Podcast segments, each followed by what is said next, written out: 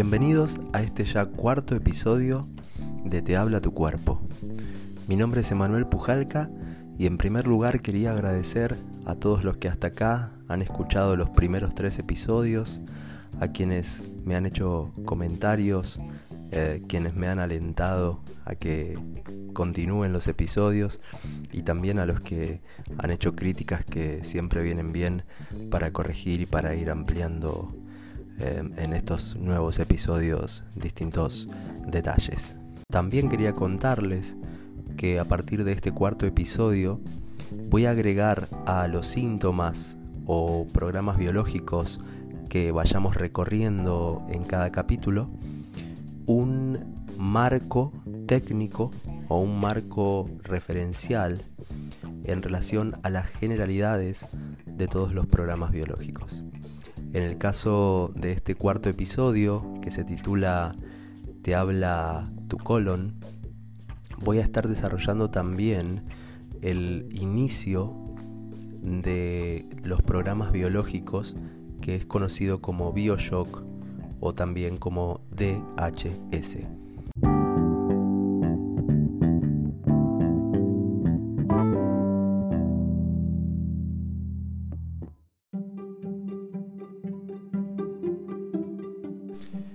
Entonces ya sin dar más vueltas, nos vamos a enfocar directamente en los programas biológicos asociados al colon.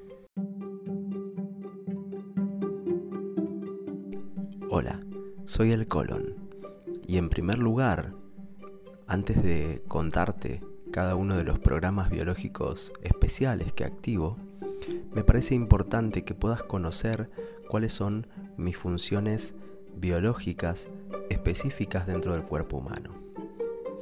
En primer lugar, tengo la función de excreción y expulsión de las heces, es decir, de todos los residuos metabólicos en relación al sistema digestivo, todo alimento que no es incorporado por el intestino delgado en la digestión. Mi segunda función está vinculada a la absorción de líquidos producto del proceso digestivo.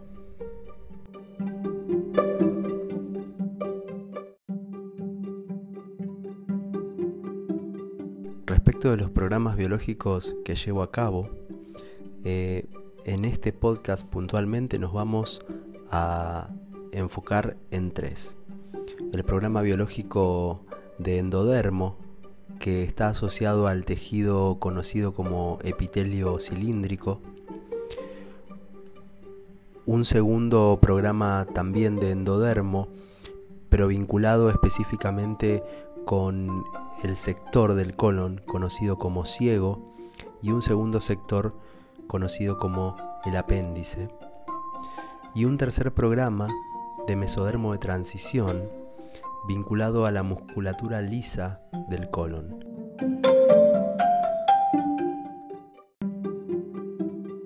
Entonces, en relación al primer programa biológico, el de epitelio cilíndrico, me gustaría contarles qué percepciones tiene que tener la persona para que se activen programas especiales en mis tejidos.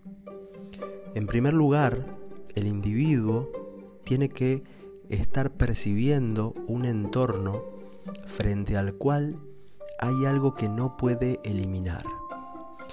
En este caso, estamos hablando de algo de, lo cual no, la persona no puede deshacerse. ¿sí? Em, específicamente o literalmente podemos hablar de un programa biológico frente al cual no puedo eliminar las heces.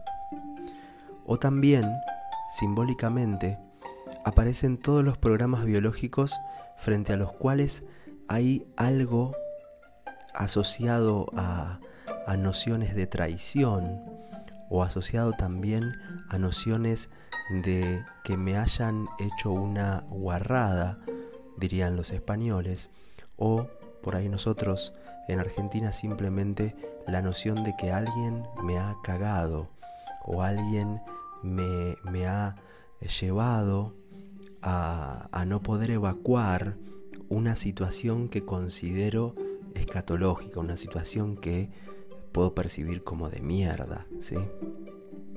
Esta incapacidad también desde el plano simbólico se asocia muchísimo a el concepto de el poder perdonar o el poder dejar ir o dejar pasar una situación como estas que hemos descrito anteriormente. Es por esto que en la primera fase del programa biológico, la fase activa, aumenta la secreción de mucus colónico y aumenta la función excretora. Si el programa biológico en fase activa se sostiene con gran masa conflictual en el tiempo, va a comenzar a proliferar este epitelio cilíndrico y va a formar lo que conocemos como un tumor del tipo coliflor.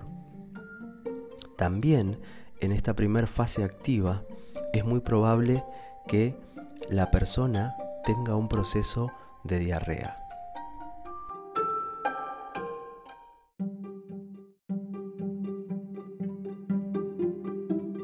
Tras la fase activa y una vez que la persona ha resuelto su conflicto, es decir, ha logrado evacuar eso que no podía evacuar de su entorno, o ha logrado perdonar esa em, guarrada que ha recibido, va a entrar en lo que conocemos como la fase post-conflictólisis. En esta fase va a haber una disminución paulatina de la función colónica, va a comenzar a haber inflamación en los tejidos y se va a comenzar a degradar ese tumor tipo coliflor que se generó en la fase activa a través de un proceso de caseificación llevado a cabo por micobacterias.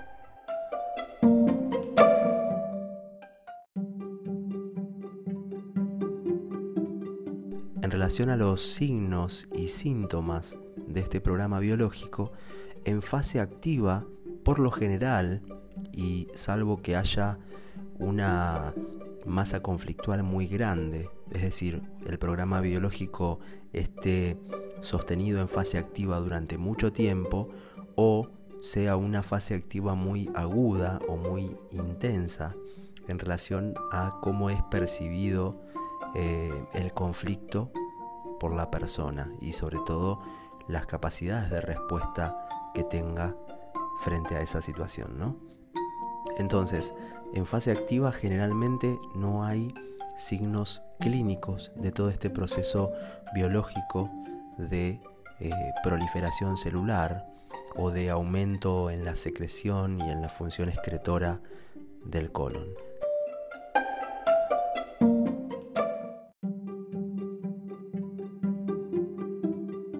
Algo muy diferente ocurre en la fase de reparación.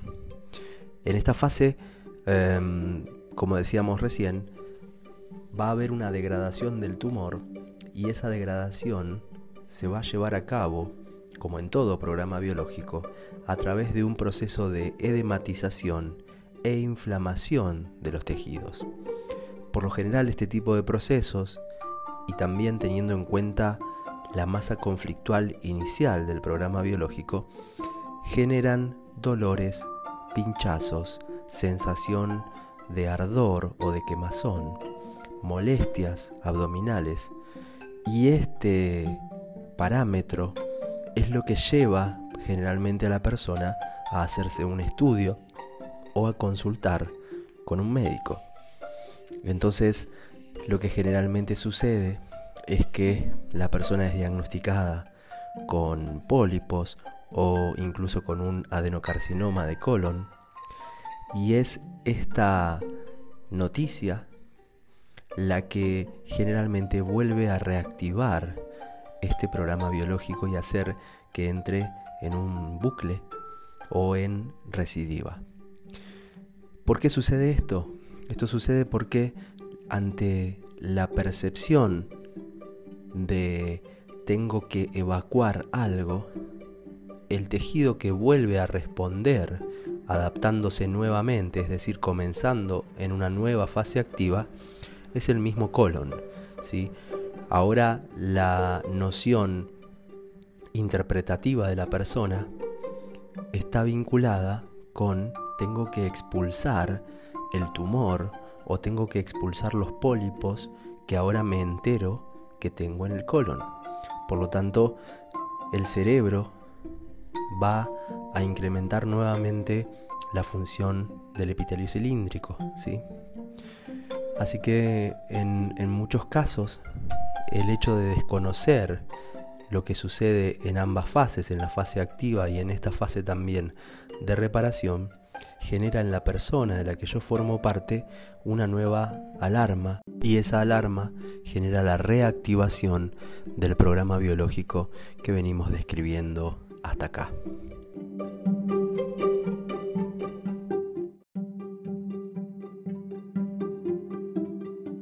Ahora vamos pasando a otro de mis programas biológicos, que es el programa biológico también de epitelio cilíndrico, pero eh, de un sector específico del colon, que es el apéndice. El apéndice hoy en día no cumpliría una función biológica eh, puntual y específica. Hay algunos que, que hablan de que es en realidad un reservorio de colonias de microorganismos, pero en realidad si vamos a la evolución, a la evolución nuestra, em, nos vamos a encontrar con que es el vestigio de un rumen, ¿sí? un antiguo estómago como el que hoy en día tienen los rumiantes. Y tendríamos que mirar cuál es la función de tener ese vestigio de tejido. ¿no? Entonces sabemos que nuestro cerebro va a seguir asociándolo a su función arcaica inicial.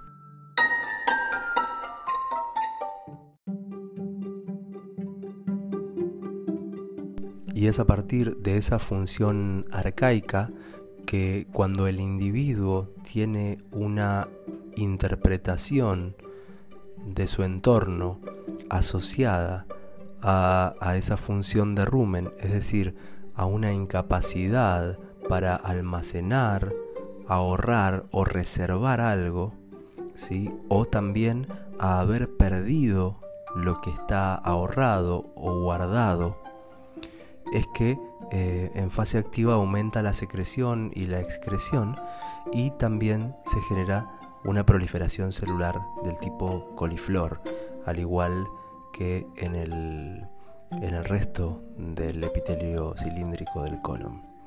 En fase de reparación va a haber una disminución de la función y una inflamación. Esa inflamación es la que mm, genera el dolor típico y es lo que conocemos como apendicitis. Esa apendicitis puede generar también algún tipo de eh, colitis ulcerativa, si es que es un programa biológico de mucha masa conflictual o si también es un programa biológico que ha perdurado en el tiempo o que está en recidivas.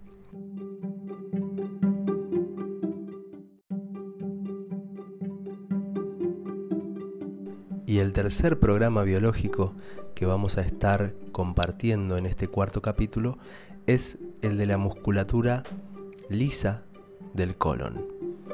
Esta musculatura lisa forma parte del mesodermo de transición. Esa es la hoja embrionaria que inerva todo músculo involuntario, como es el caso de esta musculatura que tiene la función de em, dar movimiento, motilidad y peristalsis al colon para que el alimento vaya transitando las distintas fases de la digestión.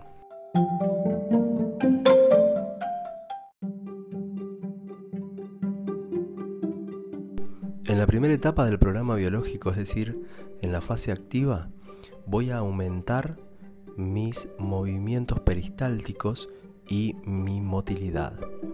Esto va a generar como consecuencia biológica em, una diarrea explosiva y eh, un aumento en los gases que la persona tenga dentro del colon y que vaya también expulsando. ¿sí?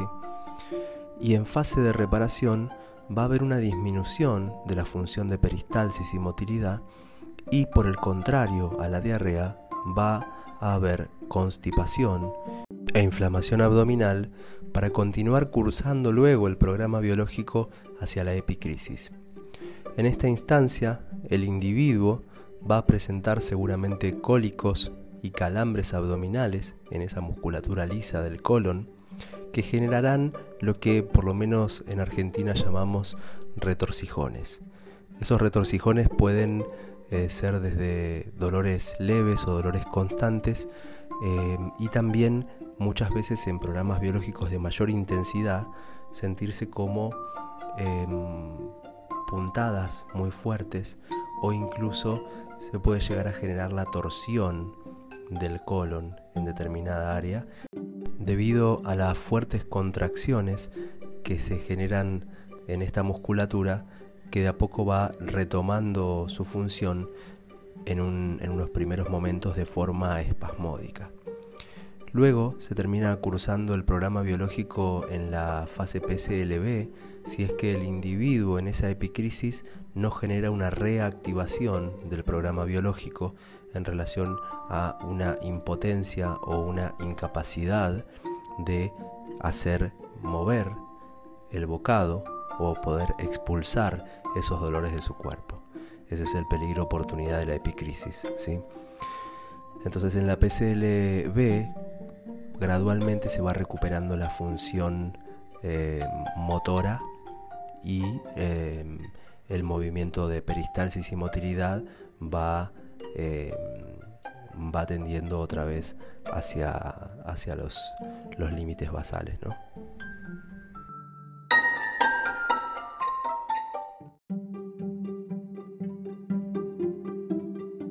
Es importante entonces poder distinguir entre los programas biológicos de musculatura lisa, como el que nombrábamos recién, donde se manifiestan a través de cólicos, calambres, meteorismo, y los programas biológicos de endodermo, que tienen una característica más eh, vinculada con el ardor en los signos clínicos. Suele ser una sintomatología más eh, estable, digamos. La, la del musculatura lisa es más aguda, ¿sí? Y también destacar que muchas veces lo que es diagnosticado como colon irritable se corresponde al programa biológico de mesodermo de transición y no al de endodermo.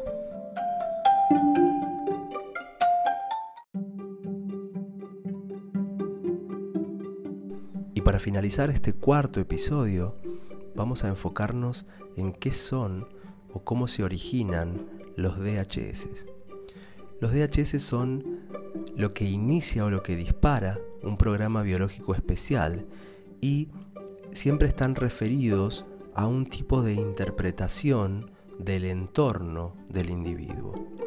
Es decir, cuando el individuo vive una situación que tiene ciertas características desde su interpretación, desde su mirada hacia lo que está ocurriendo, se van a activar determinados programas biológicos especiales y esos programas biológicos especiales van a estar vinculados a órganos y a tejidos que estén eh, relacionados con el tipo de interpretación que se está haciendo.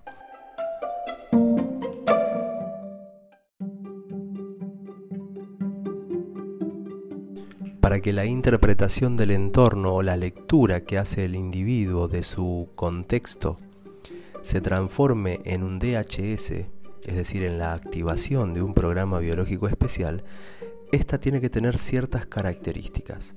La primera es que es vivido de forma inesperada, es decir, el individuo no anticipa, no logra prever la situación que está ocurriendo lo cual lleva al individuo a vivir esta situación de forma dramática y aguda. Un tercer componente del DHS es el famoso vivido en soledad. Vivido en soledad se refiere específicamente cuando la persona no comunica o no cuenta cuál es su conflicto, no lo comparte con otros, pero también incluye cuando sí la persona lo hace, lo habla y lo comparte, pero no se siente comprendida o no se siente contenida por la persona que está escuchando eh, eso que la persona le preocupa o le está activando em, una percepción aguda de su entorno. Otro de los componentes de un DHS es que tiene que ser vivida esa situación sin solución aparente. Es decir, la persona no logra en su mente eh, ver la manera de resolver o de zafarse de ese conflicto. Cree que ese conflicto va a persistir en el tiempo y no es algo de fácil solución. Y el otro componente, que no es algo em, que haya compartido Hammer específicamente, pero está muy vinculado también con estas situaciones de DHS, es el de inhibición de la acción. Es decir, el individuo se queda como estatua, como congelado, sin saber qué decir, qué hacer frente a esa situación en la cual está activando todo lo que nombramos recién.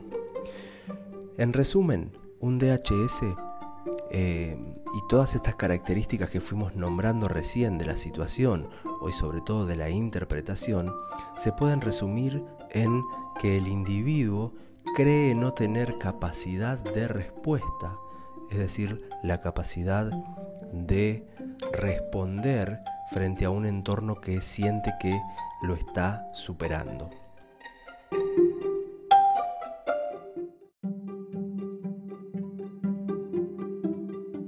Llegamos al final de este cuarto episodio.